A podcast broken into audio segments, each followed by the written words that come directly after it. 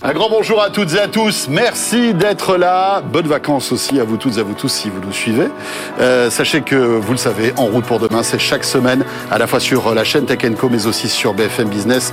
Votre rendez-vous dédié à toutes les mobilités. Salut Pauline. Salut François. Je crois qu'on peut rebaptiser l'émission de cette semaine. En route pour l'espace, on a décidé de l'appeler. Voilà, on va se faire plaisir. Une spéciale espace pour quasi terminer la saison avec au sommaire donc. Et ben, du coup, on va parler d'espace, on va parler de véhicules spatial, mais qu'est-ce qu'un véhicule spatial, François? Et eh ben Pascal Samama va tout nous expliquer. Il va tout nous dire. Et puis tiens, on fera le point aussi sur les différents projets, hein, à la fois européens, américains, pour cette course à l'espace, avec la Lune bien sûr, et puis plus tardivement Mars sans doute.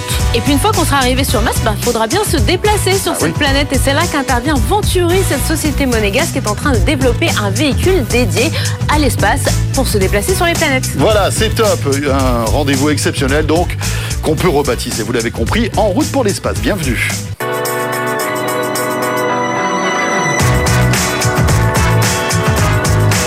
BFM Business et Tech Co présente En route pour demain avec Pauline Ducamp et François Sorel. Et eh oui, bienvenue dans En route pour demain. Pauline, c'est vrai qu'on pourrait rebaptiser cette émission En route pour l'espace parce que les déplacements de demain, ce sera sans doute aussi dans l'espace. Il faudra y compter. Peut-être vers la Lune, certainement vers Mars, si on en croit euh, Elon Musk. Mais du coup, il nous faudra des véhicules pour tout ça. Pascal Samama, bonjour. Bonjour, bonjour, à vous deux. Journaliste à BFM Business. Alors, on, Qui est souvent dans la Lune d'ailleurs, ça tombe bien. ah, ça depuis tout petit. Comme disait Jacques Prévert. C'est vrai, c'est eh oui. ça te va bien. Mais du coup, sur la Lune, quand on pense espace, on pense fusée, mais en fait, on parle de véhicule spatial officiellement. C'est quoi un véhicule spatial? Alors, véhicule spatial, c'est un terme générique pour, euh, pour expliquer, pour décrire tous les engins de locomotion qui partent depuis la Terre vers l'espace et qui iront après sur une planète pour, euh, pour se déplacer sur la planète. Alors, dans les véhicules, il y a d'abord les lanceurs. Les lanceurs, c'est des véhicules. Euh, leur rôle, c'est de placer un autre engin spatial dans l'espace. Il y a les stations spatiales qui sont aussi des véhicules. C'est des, c'est des stations, mais elles bougent. Elles bougent pour aller d'un point à un autre et pour, euh, pour contrôler, prendre des photos, faire des, de la recherche scientifique. c'est des bases pour accueillir les astronautes. Et il y a aussi, bien sûr, les satellites qui sont considérés comme des véhicules et qui servent à recueillir des informations de toutes sortes, météorologiques, euh, renseignements militaires, enfin bref, télécommunications civiles, bref, toutes sortes d'informations et de renseignements. Bon, alors, donc il y a les véhicules pour aller dans l'espace, mais après, quand on sera sur euh, une planète, on verra laquelle, hein, ça, ça sera dans un second temps, il faudra se déplacer sur cette planète. Et on va pas se le faire à pied. Bah non Évidemment, on va pas se le faire à pied. Alors qu'est-ce qu'on fait? On, a créé des buggy. Il y, a, des systèmes qui existent. Le premier a été créé par la NASA il y a 50 ans. C'était une espèce de buggy lunaire. Alors oui, effectivement, ça ressemble à des, à des véhicules tout-terrain, à des buggy normaux. Il y a des roues, il y a un châssis, euh, il y a une espèce de, de coque pour protéger euh, les occupants si ça se retourne. Mais c'est bien plus compliqué parce que ça doit, ils doivent disposer de suffisamment d'énergie. L'énergie doit doit pas être de l'essence, évidemment, c'est une énergie renouvelable, généralement de l'électrique et puis généralement de la recharge solaire. Et puis surtout, ça doit être adapté, bien sûr, à l'environnement spatial, à un environnement sans atmosphère. Ça doit pouvoir communiquer non, entre, les, entre la base et le buggy, mais aussi, pourquoi pas, avec, avec la Terre et avec les bases spatiales installées sur d'autres planètes. Ça doit aussi pouvoir se géolocaliser et dans l'espace, on géolocalise plus difficilement, bien sûr, que sur la Terre. Et je crois que dans le rover qui se balade actuellement sur Mars, il est rechargé par une pile à combustible, en fait. Il y a une petite centrale nucléaire qui lui produit de l'énergie pendant des années, des années. Je crois que c'est 10 ans. C'est 10 ans, mais c'est très lent, c'est assez compliqué à mettre en œuvre, c'est assez difficile à déplacer, c'est assez c'est coûteux, c'est dangereux. Non, globalement, on part sur d'autres pistes et on hmm. part sur la piste de l'énergie solaire. Hein. Il y a quand même des, des buggy qui sont équipés de, de panneaux solaires. le soleil est pas loin et irrigue quand même en lumière euh, presque toutes les planètes, sauf certaines parties de la Lune, ça on le sait, mais l'autonomie va permettre de, de s'y déplacer. Mais alors du coup, finalement, entre euh, le cahier des charges demandé, euh, les contraintes entre nucléaire, euh, panneaux solaires, etc., finalement, c'est une course industrielle parce que bah, c'est une course industrielle et le plus marrant c'est que ça ça mixe toutes les industries ça mixe bien sûr l'industrie aéronautique mais aussi l'automobile l'automobile qui est super impliqué il y a Michelin qui travaille avec des, euh, des entreprises aéronautiques pour développer des pneus pour se déplacer. On en a vu à Vivatech, on en a parlé, ce fameux pneu sans air qui peut se déplacer n'importe où. Il y a des gens de la robotique, il y a des gens de l'énergie. Bref, il y a toutes les industries qui se mettent ensemble. Et puis, cette course, elle s'est surtout développée avec, avec le projet Artemis. Le projet Artemis, c'est une mission que lance la NASA pour lancer un vol habité en 2025. Et il leur faut des véhicules. Et là, tout le monde s'y met. Alors, il y a, il y a Nordkrop Grumman qui s'est associé justement à Michelin pour créer un véhicule. Euh, sur le dernier CES qui était, euh, François, euh, il y a General Motors et Lockheed Martin qui ont montré juste une vidéo. Ils ont montré le concept du projet qui comptait mhm. proposer euh, à la NASA pour, pour Artemis. Il y a les Asiatiques de leur côté qui sont pas dans le projet Artemis mais qui développent aussi. Hyundai, Toyota, Lexus. Exactement, Lexus, des, marques, euh, des marques tout à fait, euh, enfin qu'on voit tous les jours dans les rues de Paris. Et face à eux, il y a une start-up, il y a Venturi. Venturi, tout le monde se rappelle de les voitures Venturi, la moto Venturi, la plus belle moto et surtout la plus rapide du monde, une moto électrique, qui se lance dans ce projet. Ils sont associés à Astrolab pour devenir, pour créer des, des véhicules de transport. Ils veulent devenir euh, l'UPS, le FedEx, le Uber, le Uber de la, spatial il va leur falloir bien sûr développer, mettre au point des véhicules endurants avec une belle autonomie et puis surtout pas très gourmands en énergie. Et Venturi, ils seront avec nous en fin d'émission tout à l'heure, Pascal. Exactement. Merci Pascal Samama. Nous te laissons tourner en orbite. Exactement, j'y retourne avec plaisir. non, tu restes pas trop loin quand même pour qu'on puisse euh, te solliciter de temps en temps. Merci Pascal. Allez, on enchaîne avec notre second invité dans En route pour demain, En route pour l'espace. BFM Business et Tech Co présente En route pour demain, l'invité. alors on le voit, il y a un vrai regain d'intérêt pour l'espace. Il y a des missions qui se montent partout. Il y a aussi des acteurs privés qui arrivent. Christophe Bonal, bonjour. Bonjour. Bonjour. Vous, vous êtes expert à la direction des lanceurs du Centre national d'études spatiales, donc le CNES. Du coup, pourquoi, d'un coup d'un seul, euh, la Lune, Mars, qui nous faisait rêver mais qui semblait un petit peu mis de côté, sont des les missions spatiales sont revenues sur le devant de la scène Pourquoi tout le monde veut aujourd'hui aller dans l'espace? Voilà, la, question piège par excellence. à mon avis, mais là c'est mon interprétation. Si vous voulez, on a vécu toutes les années de, de missions euh, un peu institutionnelles, traditionnelles, etc. Là, on arrive à une période où, est, on a développé toutes ces techniques. Les agences ont développé toutes ces techniques. On les met à disposition et ça y est, maintenant, on peut se mettre à rêver à l'étape d'après. Et donc vraiment l'espace beaucoup plus commercial, ce qu'on appelle l'espace 4.0, avec des, nouvelles activités, on arrive à avoir des rêves de missions qui n'existaient pas avant. Notamment grâce à un accès très simplifié à, l'espace aujourd'hui. Hein, si vous si comparez Ariane 6 à Ariane 5, bon, Ariane 6 c'est une petite révolution quand même par rapport à N5 au niveau euh, simplicité, opération, etc., etc.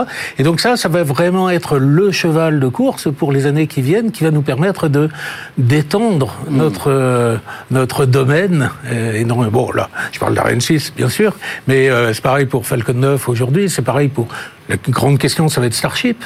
Si Starship réussit, et on, y croit tous, hein, j'essaie de toucher du bois, mais il n'y en a pas, euh, si Starship va réussir, ça va être une révolution, réellement, au niveau de, du type de mission qu'on va pouvoir réaliser. Et autres. Donc ça y est, on, on, commence réellement à y penser, on commence à, à ouvrir l'imagination sur ce qu'on peut faire grâce aux moyens dont on dispose aujourd'hui. Avec une réalité business, euh, c'est-à-dire que, voilà, il y a de l'argent derrière tout ça aussi. Totalement. Ce qui va motiver ces acteurs privé qui avant, euh, comme vous le disiez tout à l'heure, il n'y avait que des institutionnels qui s'y intéressaient. Totalement. Il y, a, bien, il y a bien toujours quand même cette dualité, c'est-à-dire les, euh, on, continue et on fait énormément de progrès au niveau de l'espace au bénéfice des citoyens. Hein, notamment, je pense à tout ce qui tout ce qui est mission environnementale.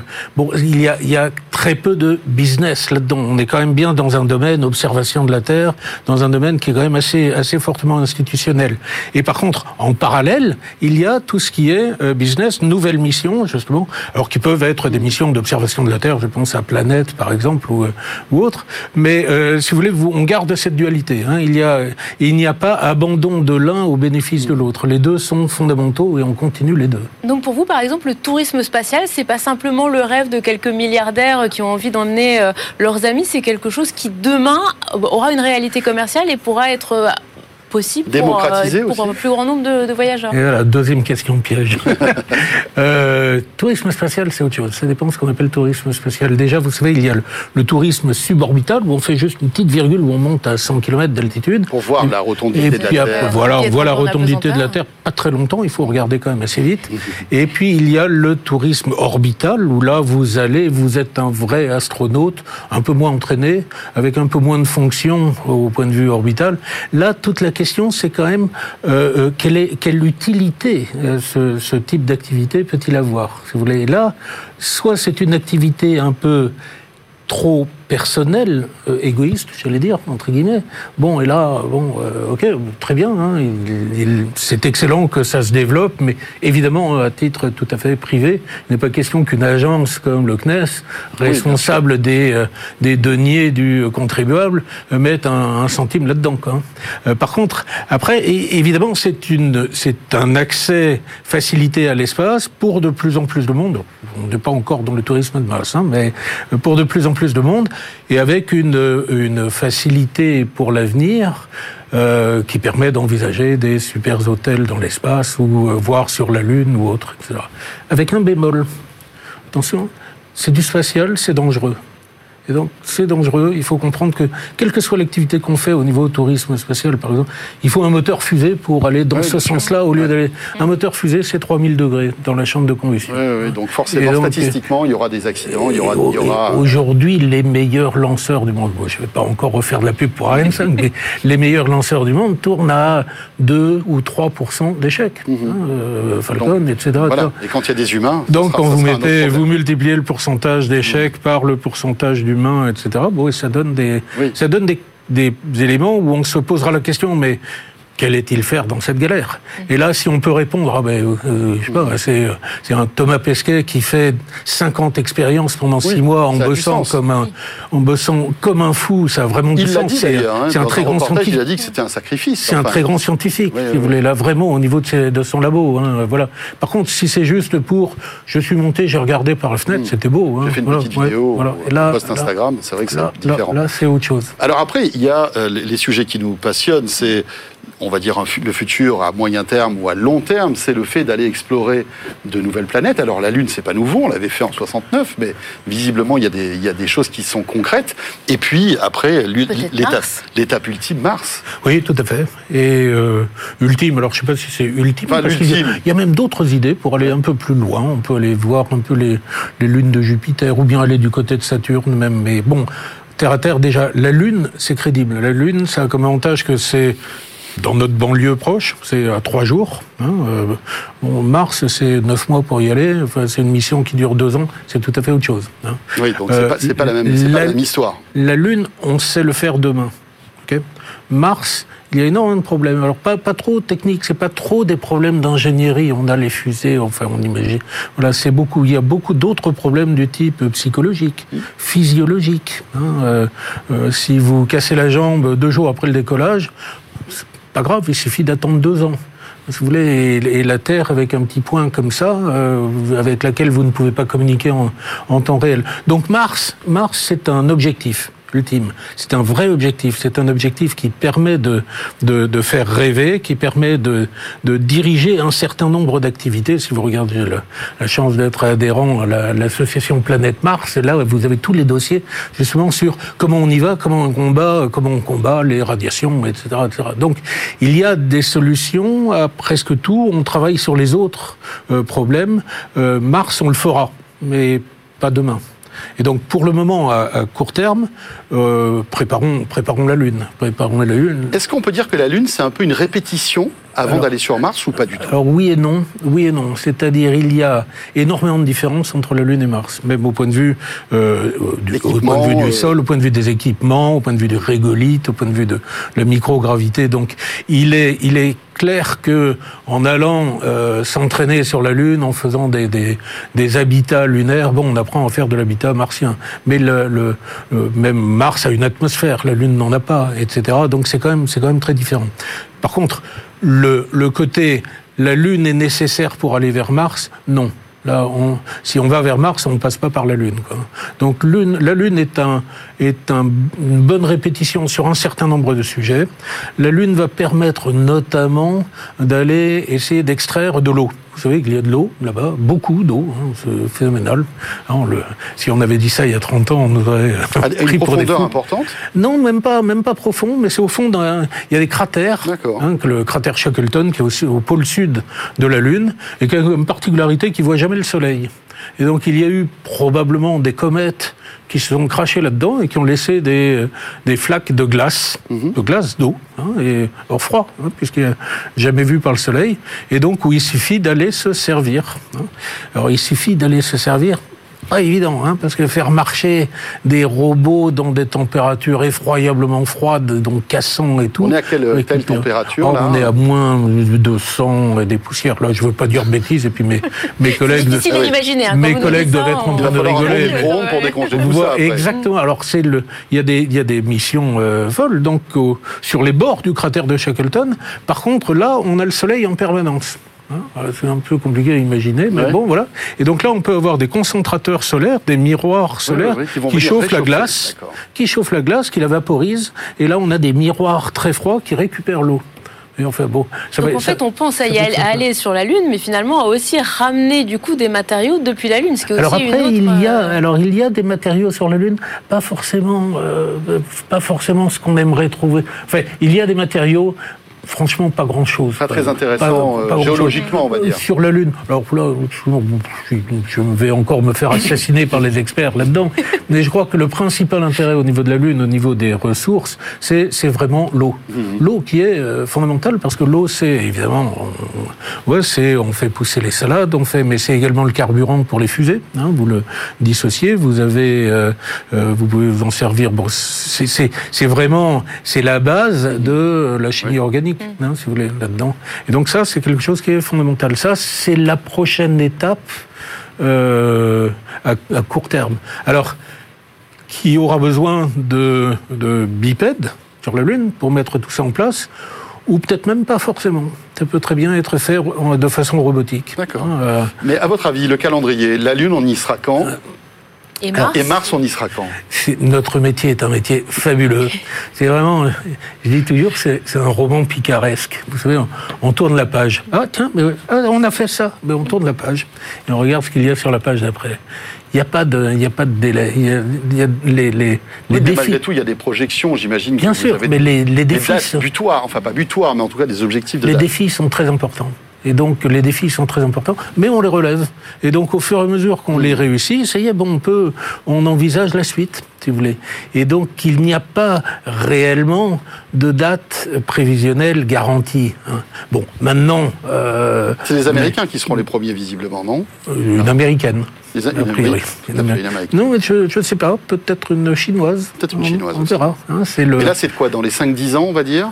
Euh, À votre 10, avis 10 très probablement. 5, j'y crois pas, non? Et Mars, euh, alors là Mars, il y a un certain nombre d'étapes à franchir avant ça, hein, notamment. Bon, mais, mais Mars, après, bon, c'est également une question, si vous voulez, après, quelque part, c'est une question de volonté. Bien sûr, hein. de moyens. Et bien sûr, quand je dis volonté, euh, je veux dire euh, fric. Hein, c'est- On est d'accord. On appelle un chat un chat. hein. Donc il y a une ques- question de volonté.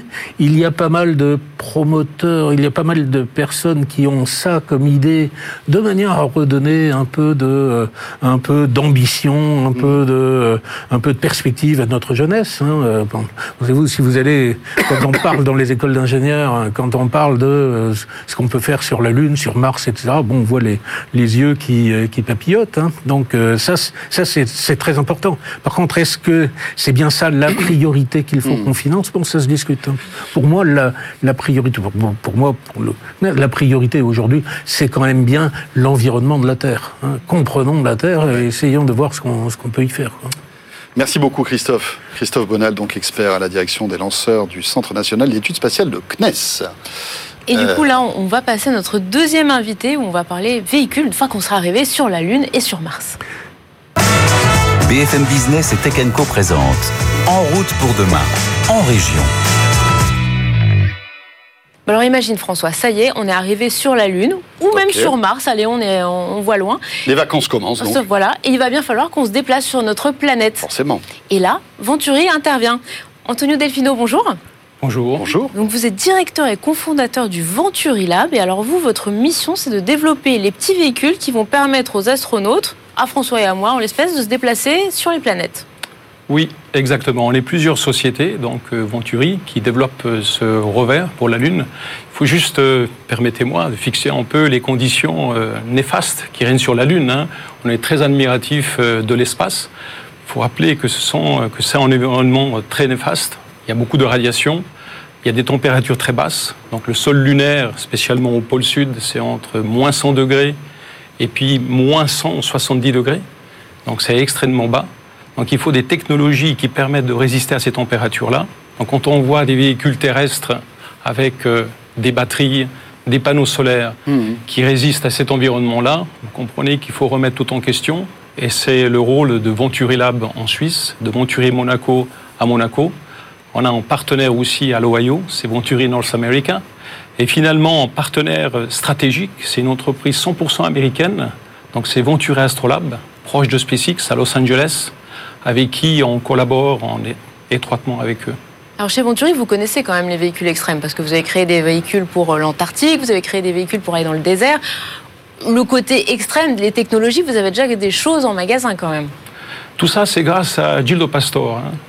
Gildo, Pastor est quelqu'un euh, qui n'a pas ou qui ne souhaite pas avoir un retour sur investissement dans l'immédiat, donc qui permet le rêve. Et pour faire des objets à haute performance, il faut du temps, bien souvent. Parce qu'on est confronté souvent à l'échec. Et le- en retour sur investi- investissement, on va dire sur euh, euh, en court laps de temps, euh, serait pas le bienvenu pour ce type d'activité-là. Donc, euh, il Donc- faut lui rendre vraiment hommage. C'est grâce à lui, c'est avec lui qu'on peut prendre du temps pour développer ces activités et ces technologies spatiales complexes pour l'environnement que j'ai décrit tout à l'heure. Quels sont les défis principaux? C'est l'autonomie, c'est la robustesse de, de ces engins qui, vous le disiez, vont être confrontés à des radiations, à des températures extrêmes. Quels sont les, les- les- on va dire, les défis aujourd'hui technologiques qu'on n'a pas sur Terre et qu'il faut euh, euh, remplir là-bas? Un des défis, ce sont les matériaux. Vous prenez des matériaux sur Terre, on est confronté à des températures allez, qui vont euh, de quelques centaines de degrés, et puis en négatif, on s'arrête à moins 50. Je disais tout à l'heure, on va aller dans l'autre sens, de moins 170 à moins 90. Donc certains de ces matériaux-là deviennent très fragiles. D'autre part, les électroniques, donc l'avionique, qui existe aujourd'hui sur Terre, et même, on va dire, pour euh, certaines capsules spatiales, ne sont pas faites pour cet environnement-là. Donc il y a beaucoup de choses à redessiner. Juste pour donner un exemple, euh, la NASA vient d'attribuer le mandat pour faire les nouvelles, euh, les nouvelles combinaisons spatiales. Impossible de réutiliser celles des années 70. Impossible d'utiliser celles de la station orbitale. Donc il faut reconcevoir. Et quand on dit reconcevoir, faire appel aussi à des matériaux qui n'existent pas. Donc pour le rover, il y a plusieurs parties, elles sont les décrire en détail ici, qui nécessitent le développement de nouveaux matériaux. Et euh, l'autre point clé, c'est l'énergie. Si vous n'avez pas tous ces matériaux et qu'une partie, il vous faut apporter de l'énergie pour les mettre en condition de les faire survivre à ces températures ou les faire vivre aussi. Donc on voit bien que la clé, ce sont les matériaux. Je dirais pas avant tout, mais c'est l'une des clés. Là, vous travaillez, du coup, vous en parliez tout à l'heure, vous êtes proche de SpaceX. Euh, vous avez aussi candidaté à un programme avec la NASA. Est-ce que vous pouvez nous expliquer comment, justement, à quoi va ressembler ce véhicule sur lequel vous travaillez pour, euh, Oui. justement, pour la NASA? Alors, vous avez dit beaucoup de choses. Vous avez dit NASA, vous avez dit SpaceX. J'aimerais euh, être euh, clair là-dessus. La NASA a attribué un mandat à SpaceX pour faire une démonstration d'alunissage. La NASA, dans le cadre du programme Artemis, la NASA va bientôt euh, donc rendre public, faire un appel d'offres pour des rovers, des rovers pour les astronautes. Donc nous, ce qu'on va faire, on va s'associer à la première mission donc de la démonstration HLS, on dit, de landing, hein, donc d'alunissage sur la Lune, pour mettre notre rover sur un Starship. Il y a déjà des revers sur Mars. Donc, euh, alors, c'est peut-être une autre euh, configuration, encore d'autres radiations, etc. Mais c'est dans des configurations extrêmes. Ça marche déjà. L'humain arrive à faire des choses. Alors, permettez-moi de vous contredire. Mars, c'est beaucoup, beaucoup, beaucoup plus facile que la Lune. Ah, d'accord. Ah ouais. Pour plusieurs raisons. La température qui règne sur Mars, minimum, hein, c'est environ moins 120 degrés. C'est acceptable. Et encore, on peut monter même à température ambiante. On peut monter à 10 degrés, 20 degrés. Ça dépend à quelle période de l'année et ça dépend à quelle latitude. Sur la Lune, vous avez, des- vous avez une, une atmosphère qui est tenue aussi. Sur la Lune, vous avez des conditions qu'on a citées tout Mhm. à l'heure. Et ce qu'on veut faire, c'est aller au pôle sud. Donc on a parlé des radiations auparavant. Les radiations, ça sera une des contraintes principales. Donc aussi pour les pour l'avionique hein, et pour les astronautes. Donc aller au pôle sud permettra aussi de faire des bases euh, où on peut facilement se protéger, parce que les radiations sont horizontales, ne sont pas verticales. Et il y a un intérêt très marqué à y aller là-bas.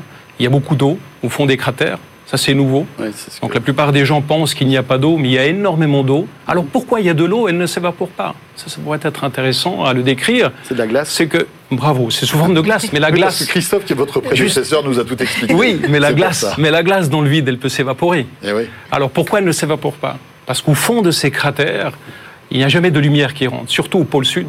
Au pôle sud, l'élévation des cratères est telle qu'on n'a pas euh, d'évaporation de glace. Donc on a une ressource ici d'énergie. La glace, c'est pas seulement de l'eau liquide, c'est vraiment une ressource d'énergie. Pourquoi? Parce qu'on peut, avec un électrolyseur, transformer en hydrogène en oxygène, utiliser des piles à combustible et avoir de l'énergie, on va dire, en quantité. Merci euh, Antonio Delfino, passionnant. hein. Euh, on arrive à la fin de cette émission. Il faudra qu'on refasse un, Un nouveau numéro en dans route Route pour pour l'espace. l'espace. Merci. Rappelons que vous êtes directeur et cofondateur donc de Venturi Lab en Suisse. Merci. Euh, ce En route pour demain est terminé. On vous souhaite évidemment un excellent week-end. Merci de nous avoir suivis à la fois sur BFM Business mais aussi sur Tech Co. À bientôt. Merci beaucoup.